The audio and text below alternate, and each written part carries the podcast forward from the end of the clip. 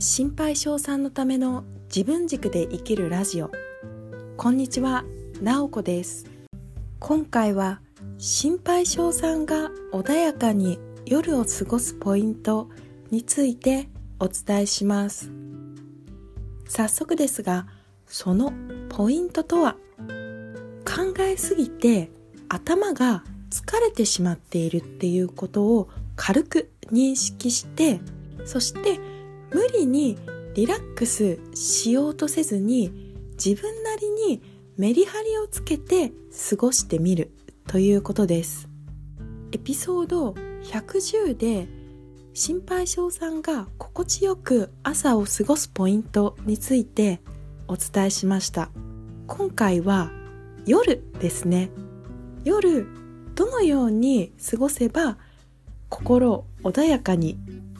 入れるか。ということをご紹介したいと思います。心配しがちであると頭の中でぐるぐるいろんなことを考えすぎていて夜になると頭が疲れているなっていうふうに私は感じます。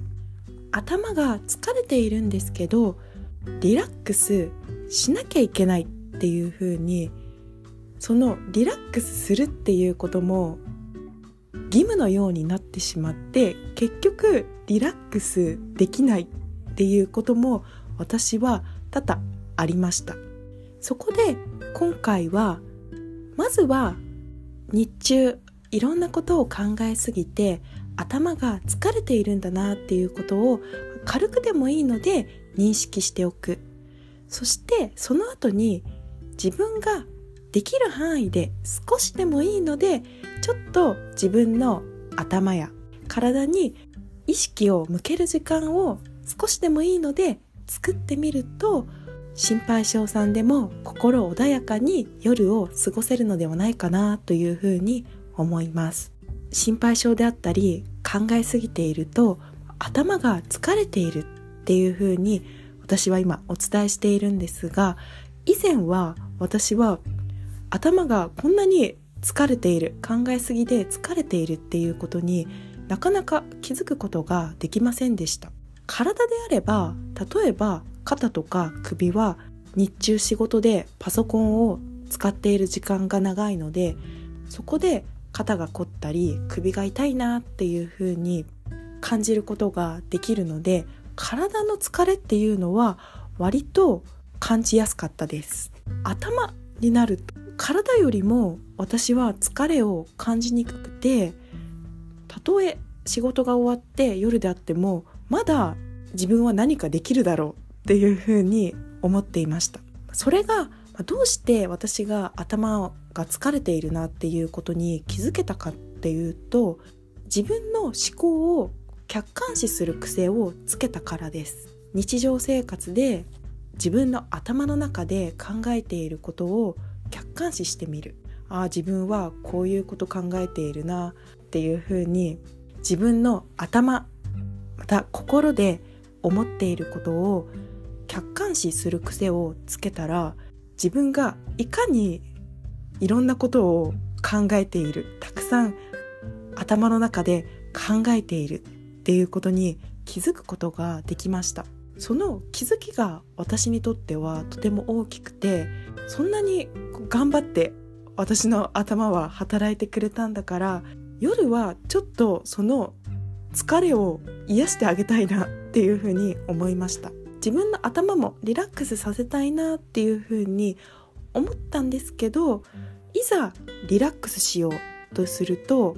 そのリラックスっていうのがリラックスしなきゃいけないんだ。っていうような考えに無意識のうちになっていてリラックスできないっていう時も多くありました。例えば寝る前に20分瞑想するとかジャーナリングをするとかしたこともあったんですが毎日続けることができない時もありました。瞑想やジャーナリングをして自分の気持ちが楽になる落ち着くというような感覚にはなる時もあったんですが手段が目的化してしまって瞑想をしなきゃいけないんだとかジャーナリングをしなきゃいけないんだっていう風に義務になってしまっていて結局リラックスできないっていうことも多々ありました。そこで今回お伝えしたいことは心配性であったりちょっと日中考えすぎているなっていうことであれば自分の頭は疲れているんだなっていうことをまずは軽く認識してみる。そして無理に長い時間リラックスする時間を最初から設けるっていうことではなくて自分の普段の夜の過ごし方の中で少しずつ自分がリラックスできる時間を作っていく。自分なりにメリハリをつけて夜を過ごしてみるっていうことをおすすめします。今回は私が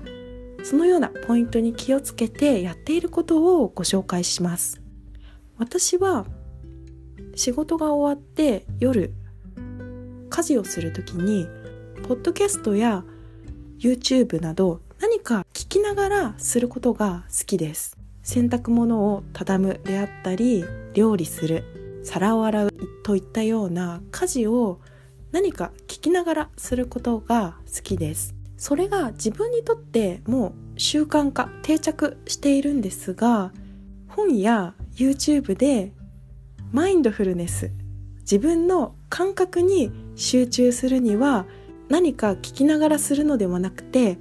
そのやっている家事であれば家事に集中した方がいいっていうことを耳にしました。それを耳にしてから私は何か聞きながら家事をすることが好きなんですけど何か聞きながら家事をしているっていうことは自分の頭には負担がかかっているんだっていうような思いもあってちょっと複雑な思いでそれでも聞きながら家事をしていました。そこで今回ご紹介しているポイントで自分なりにメリハリをつけてリラックスするということで私は何か聞きながらする家事と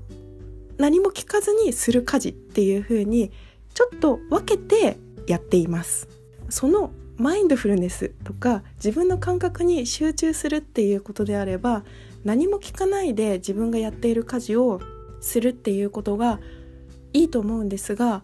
私は何か聞きながら家事をするっていうことが好きなのでそれを全部やめてしまうっていうのは私にとって逆にストレスになってしまいます。そうであれば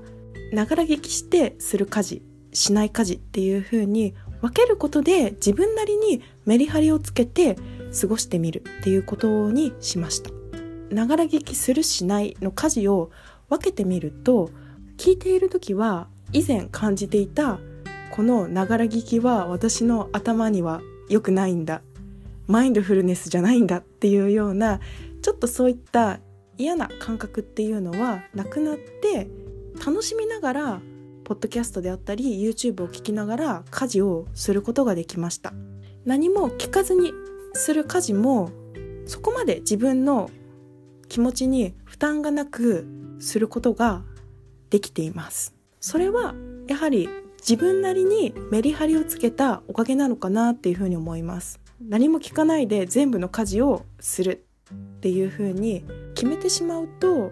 ああポッドキャストを聞きたいのあったのになっていう思いを思いがありながら家事をしてしまうのでそれは本当に自分にとってストレスだなっていうふうに思うので自分なりにメリハリをつける。それは本当に人それぞれ違うと思うので自分なりの基準を設けてみるっていうのがいいのかなというふうに思います。私も先ほどお伝えしたんですけどリラックスしたいなっていうふうに思う気持ちはあるんですけどそれが無意識のうちにリラックスしなきゃいけないんだっていうような考えに変わっていく。そしてリラックスするようなこと。例えば瞑想とかジャーナリングとかしても結局そんなにリラックスできないんでまたそのリラックスできなかった自分はダメなんだっていうふうに思ってしまってすごく悪循環に陥っていたなっていう時もありました。ネットや本で紹介されているリラックスの方法っていうのはあくまで一例であってそれをとりあえず一回は取り入れてみて自分なりにアレンジしていくっていうのがいいと思います。紹介されていることがうまくできないからダメだっていうわけではないです。今この音声をお聞きのあなたが普段の夜の過ごし方の中で少しの時間でいいので自分がリラックスできる時間は取れるかなっていうふうに考えてみて少しずつ試していく。そうするとより心穏やかに夜を過ごせることができると思います。今回は心配性さんが心穏やかに夜を過ごすポイントとして